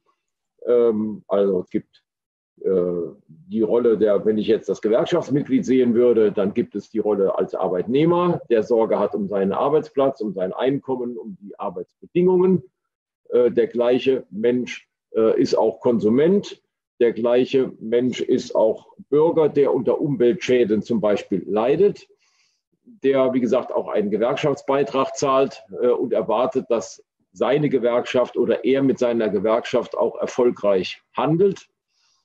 Ähm, und, ähm, äh, und die Metall hat ja als Stärke, es sieht ja also erstmal äh, das Haupthandlungsfeld äh, Betrieb, äh, weil ohne dass wir, äh, ohne entsprechende Stärke in den Betrieben können wir auch gesellschaftspolitisch keinen Einfluss nehmen. Äh, dieser Einfluss in die, also dieser Stärke in den Betrieben wurde eben in den Diskussionsbeiträgen, soll ich sagen, vorausgesetzt. Das ist aber, ne, das ist aber harte Arbeit und die muss auch immer wieder neu erkämpft werden. Ähm, und die Frage, wie weit reicht der gesellschaftspolitische Einfluss einer Gewerkschaft wie der IG Metall? Äh, wird dieser Einfluss äh, sinnvoll genutzt oder würde man sich da für die Zukunft etwas anderes wünschen oder auch durchaus einen Ratschlag geben? Dafür sind ja äh, Experten oder auch eine Expertin auch, auch da. Ähm, so, und die Idee wäre, dass wir dazu jetzt noch eine kleine Runde machen, unter Berücksichtigung der etwas fortgeschrittenen Zeit. Wir haben jetzt Viertel nach sechs, das heißt, wir haben noch eine, äh, noch eine, noch eine, Viertel, noch eine Viertelstunde. Ähm, die würden wir aber gerne dafür noch aufwenden, dass jeder von euch dreien die Gelegenheit bekommt, nochmal zugespitzt, na, teilweise wurde es ja schon erwähnt in den Diskussionsbeiträgen, nochmal zugespitzt etwas zu sagen zur Rolle der Gewerkschaften, jetzt ganz Besonderes, äh, also jetzt nochmal zugeschnitten bei der Lösung der Klimakrise, auch wenn das jetzt sehr, sehr allgemein und global daherkommt. Äh, und ich bitte um entsprechende Zuspitzung, ähm, damit wir noch was davon haben in der noch verbleibenden Zeit. Ähm, ähm, Ulrich, möchtest du anfangen? Annette, Annette Entschuldigung, Entschuldigung. Annette, Annette du musst. Noch, ne? Ich möchte das lieber zuerst sagen als ganz zum Schluss. Äh, die Meinung, also es gibt da gerade auch zu diesem Problem eben Gewerkschaften ähm, und Rolle der Gewerkschaften dabei einige Wortmeldungen. Mhm. Zwei. Ähm, ein, ein Kollege meint, es geht eben einerseits darum, dass wir das in den Betrieben machen und aber andererseits müssen wir auch in der Öffentlichkeit irgendwie präsent sein um Druck auf das Kapital äh, machen zu können und ergänze ich mal auch auf die Politik. Und ein anderer Kollege meint, äh, der ökologische Umbau des Kapitalismus ist durchaus möglich, ohne dass die Lebensqualität der Beschäftigten darunter leidet. Aber er ist nicht möglich, ohne dass die Profite der Eigentümer ähm, beschnitten werden. Und das durchzusetzen erfordert eben eine starke Gewerkschaft. Und wie kann diese Macht aufgebaut und genutzt werden? Das geht ja in die gleiche Richtung, Fritz, du auch gefragt ja. Ich wollte das jetzt noch einbringen, bevor die Kollegen da ihr Schlusswort sozusagen sprechen. Ja, Annette, das passt ja wunder, passt wunderbar genau an diese Stelle und wir nehmen das jetzt mit in die Statements jetzt äh, von, von euch dreien. Uh, Uli, ja. bitte. Ähm, also genau, das mit der Macht- und Eigentumsfrage habe ich ja versucht schon stark zu machen. Ich glaube, das ist ein Einfalltor und da, das ist mhm. eine Frage dann von Macht, aber auch von sich trauen. Ich fand noch eine Frage im Chat, ich, ich ähm, fasse sie zusammen, weil ich noch kurz antworten möchte mit einem auch Forschungsergebnis bei uns. Mehr Leute im Auto würde gar nicht gehen, ähm, aus versicherungstechnischen Gründen. Ich ähm, spitze es etwas zu. Es ist auch eine kulturelle Frage. Wir haben früher mal ein Projekt gehabt, ähm, auch mit Gewerkschaften und sozial-ökologischem Umbau. Und Vorarlberg, ein relativ wohlhabendes äh, Bundesland ähm, in Österreich am Bodensee, also in Westösterreich. Und da gab es sehr entwickelte eine sehr entwickelte Kultur der Fahrgemeinschaften, dass die Leute also sehr dezentral von ihrem Dorf in den Betrieb ähm, zusammengefahren sind. Und die äh, Einführung, die Flexibilisierung der Arbeitszeit hat dazu geführt, dass die Leute nicht mehr zusammenfahren konnten und die Betriebsräte haben Alarm geschlagen, weil die Parkplätze nicht mehr ausgereicht haben und weil die Leute unzufrieden wurden. Also ich finde es immer ein, ein ganz gutes Beispiel, dass es auch nochmal eine kulturelle Frage, ein Einüben ist. Benutze ich mein Auto nur alleine, fahre ich zur Arbeit oder nicht? Aber auch eine Frage von Rahmenbedingungen. Äh, habe ich auch eine kollektive Arbeitszeit, fange ich zur gleichen Zeit an oder werden wir in der Flexibilisierung auseinandergerissen? Das wollte ich noch sagen. Drei mhm. Punkte zu den Gewerkschaften. Auch wieder Österreich. Jetzt ist, ist Angelika hier und die IG Metall ist natürlich viel besser aufgestellt. Ein Riesenproblem in Österreich in den Gewerkschaften und auch in der Arbeiterkammer, da ist es nicht ganz so dramatisch, in den Gewerkschaften ist, dass in den letzten 20 Jahren die Umweltabteilung zurückgebaut wurden in der neoliberalen Offensive, die in Österreich jetzt gar nicht so dramatisch war, aber schon da war, haben die Gewerkschaften ein wichtiges Feld geräumt. Mein Punkt wäre hier, und wie gesagt, Angelika ist hier mit am, am Tisch, die Kompetenzen der Gewerkschaften auch ernst zu nehmen und aufzubauen, bis auch runter in die betrieblichen Ebene, um auch was zu verstehen. Also jetzt nicht jede ähm, Klimagleichung oder jedes Klimaszenario, aber natürlich im Apparat selber oder auch in den Betrieben diese, ich sag mal, sozial-ökologischen Kompetenzen auch zu haben. Zweiter Punkt, was sollen die Gewerkschaften machen? Ich habe das in diesem Blätterartikel, den ich vorher erwähnte, letztes Jahr ähm, äh, ausgeführt. Ich finde, dass sich die Gewerkschaften und auch die IG Metall drumherum drückt. Angelika hat es ein bisschen angedeutet, dass man einerseits stolz ist auf den Exportweltmeister Deutschland, stolz ist auf, die, auf Wachstum und Wettbewerbsfähigkeit. Und es hat natürlich auch was mit materiellen Interessen zu tun, aber gleichzeitig darüber hinwegschaut, dass man woanders die Lebensverhältnisse ruiniert. Also das wäre sozusagen auf, auf Kosten anderer und auf Kosten der Natur. Und da finde ich, ich mache das jetzt sehr allgemein, da finde ich, sollten die Gewerkschaften nochmal, wenn sie die internationale Solidarität und Ökologie ernster nehmen, nochmal genauer hinschauen, welche Implikation hat der Exportweltmeister Deutschland. Das wäre der vorletzte Punkt. Und der letzte Punkt, die Rolle der Gewerkschaften.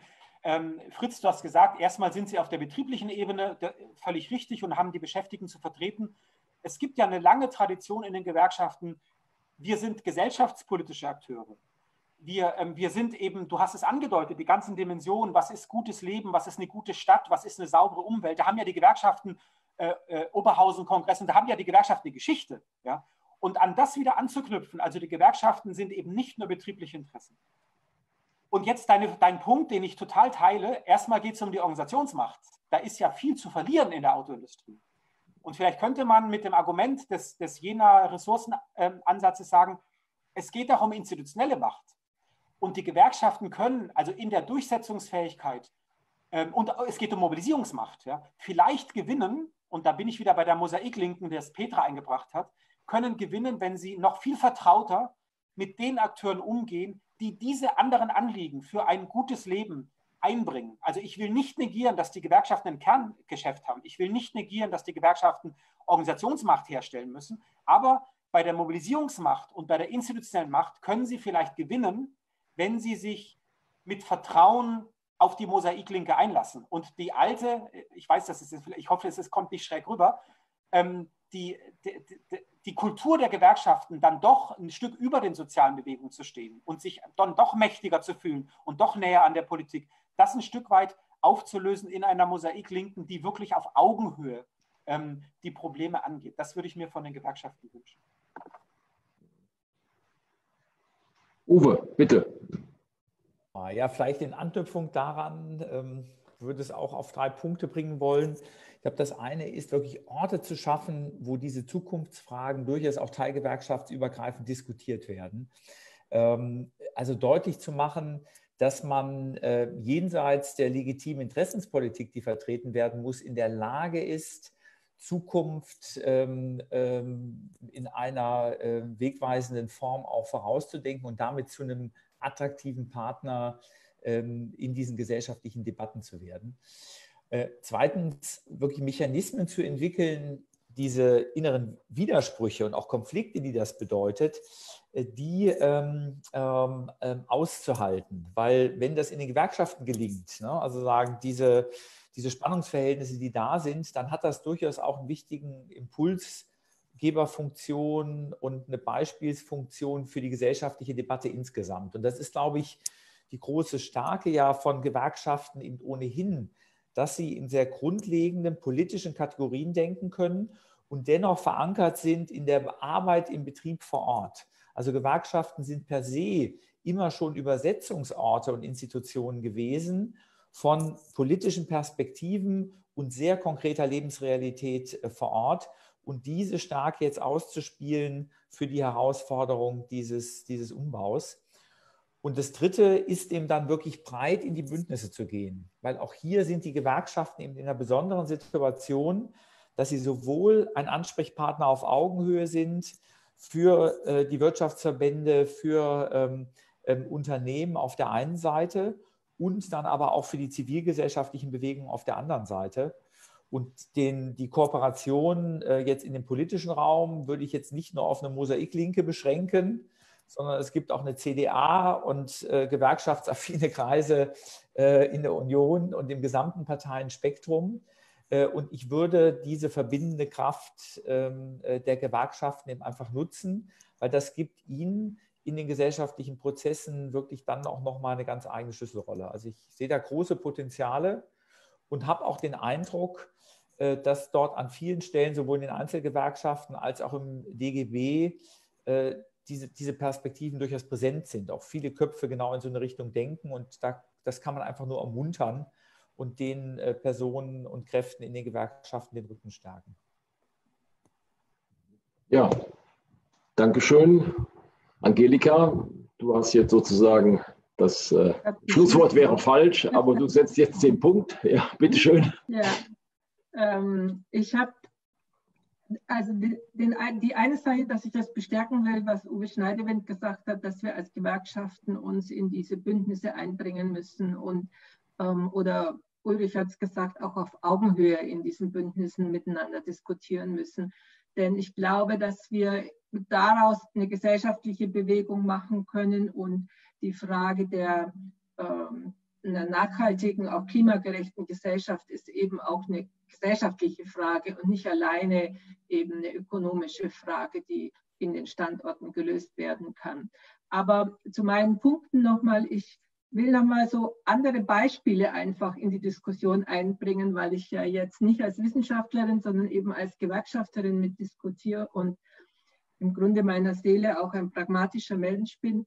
Ähm, deswegen nochmal, ähm, vorher ist die Rede gewesen von der Rolle des Exportweltmeisters Deutschlands. Ich teile das, dass das ähm, eine schwierige Debatte auch für die äh, IG Metall ist, von Stolz auf diese Rolle bis eben hin zur Erkenntnis, was dabei passiert.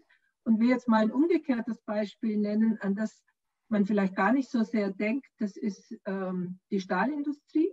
Ja, wir haben in der Stahlindustrie eine Diskussion, wo es eigentlich darum geht, wie halten wir die Beschäftigung und die Standorte in Deutschland äh, in Verbindung mit der Frage, wie lösen wir die Klimaproblematik für die, für die Stahlindustrie? Also wie kriegen wir eine neue Technologie hin, in die auch investiert wird, will die jetzt gar nicht im Detail beschreiben, mit Wasserstoff und ähnlichem.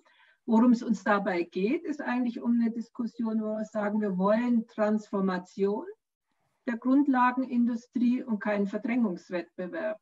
In dem Fall könnte man klimapolitisch, das ist, glaube ich, nicht immer die erste Motivation, die unsere Kollegen haben. Denen geht es um ihren Arbeitsplatz.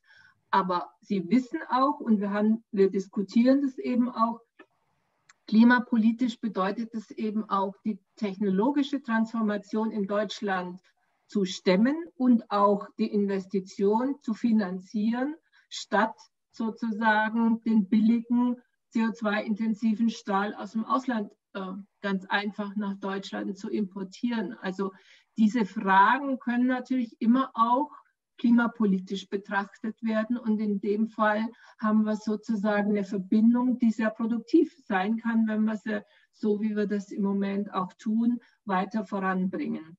Das ist so ein Beispiel, wie kann man sozusagen diese Seite von, ähm, wie geht man damit um, ganze Wertschöpfungsketten auch neu zu definieren und eher auf der technologischen Seite eben die Innovation zu stemmen. Ähm, ich habe aber auch noch einen zweiten Punkt, hm, wo ich auch denke, ich sage mal so, äh, wir haben ein großes Thema gehabt, auch gerade nach 2008, 2009 Finanzkrise, Kurswechsel für Deutschland. Das war eines so der getriebenen Themen, die auch damals über den, in der IG Metall mit am Ende großen Kongress und alles diskutiert worden sind, wo wir stärker auf der Ebene waren, Kurswechsel in der Gesellschaft, gutes Leben.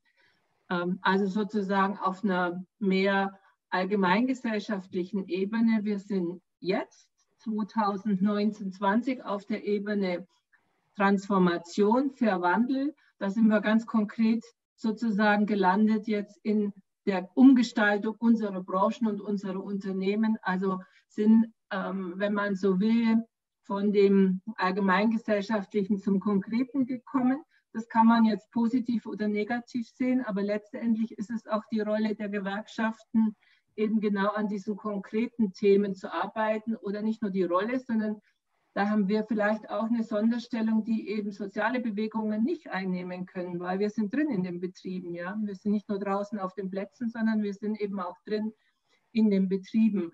Und ähm, als Schlusspunkt, ja, als IG Metaller muss man am Ende immer über Tarifpolitik reden. Ich sage mal so als Schlusspunkt würde ich sagen, leider haben wir es nicht zu Ende gebracht, weil Corona uns dazwischen gefunkt hat.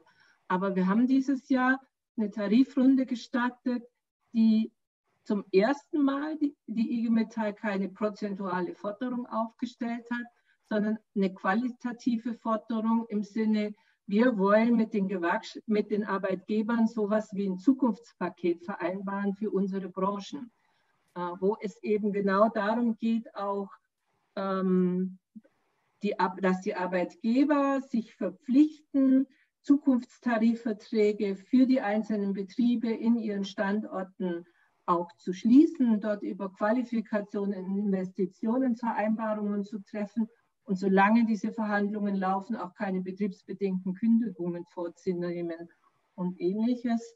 Und äh, das ist eine ganz neue Qualität, wo es uns genau darum ging, in diese Frage wirtschaftliche Mitbestimmung einen Fuß in die Tür zu kriegen. Ähm, und als Bonbon zum Schluss war ja auch über die Fahrradproduktion diskutiert worden ist. Wir haben auch sowas diskutiert wie einen Nachhaltigkeitsbonus für IG Metall-Mitglieder in der Tarifrunde zu vereinbaren. Ein Bonus, der dann eben zum Beispiel eingesetzt werden kann für einen Zuschuss für ein ÖPNV-Ticket oder für einen Zuschuss zur Anschaffung eines Fahrrads oder E-Bikes oder für den Bezug von grünem Strom oder ähnliches. Ja, also sowas ganz Konkretes zum Abschluss. Und ich glaube, da liegt auch so ein bisschen die Qualität, die wir als Gewerkschaften in diese Debatte einbringen können, wenn wir sie wahrnehmen, weil wir da eben auch sehr konkret werden können. Ja, vielen Dank, Angelika. Ähm, mit Blick auf die Uhr sind wir, naja, je nachdem, wie man es bewertet, ist es fast eine Punktlandung. Ähm, ich äh, werde mich hüten, jetzt hier den Abschluss zu machen in der Form, ähm, wie man in Köln gesagt hätte, auf jeden Pott ein Deckel und jetzt irgendwelche Zusammenfassungen hier äh, äh, zusammenzubauen. Ähm, ich glaube, das kann für sich wirken. Wir haben ein sehr, wie ich finde, komplexes Thema bearbeitet. Wir waren uns als Vorbereitungsteam durchaus unsicher, ob das gelingt, in der kurzen Zeit ein solches Thema äh, zu bearbeiten. Äh, und zwar mit einem, also so, dass es handhabbar ist in der begrenzten Zeit und trotzdem einen entsprechenden Tiefgang hat. Ich persönlich bin ziemlich begeistert, weil ich finde, dass uns das gelungen ist.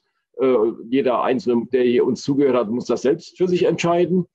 Ähm, und ähm, wir als IG Metall haben jedenfalls, ähm, das ist auch ein Ergebnis, also nicht nur dieser Debatte rund um Corona, sondern auch schon davor, auf dem letzten Gewerkschaftstag war das Thema, äh, haben entschieden, dass diese Nachhaltigkeitsthemen stärker gewichtet werden müssen und das auch in der Bildungsarbeit äh, dann berücksichtigt wird. Das heißt, wir sind gerade in der Vorbereitung weiterer Seminare äh, und dort wird das Thema Nachhaltigkeit eine stärkere Rolle spielen.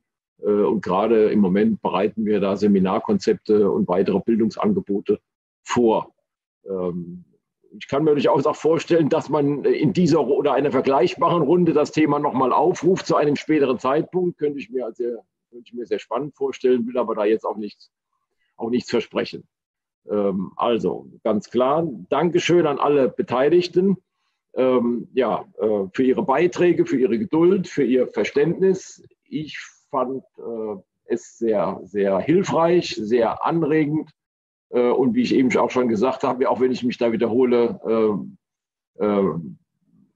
bei der Komplexität des Themas mit einem angemessenen Tiefgang. Und also nochmal Dankeschön für alle, die zugehört haben. Und als IG Metall werden wir dieses Thema definitiv weiterverfolgen und weiter bearbeiten. Und dafür fand ich das ein sehr, eine sehr mutmachende Veranstaltung. Danke an alle. Tschüss. Vielen Dank auch von mir. Tschüss. Alles Gute. Tschüss.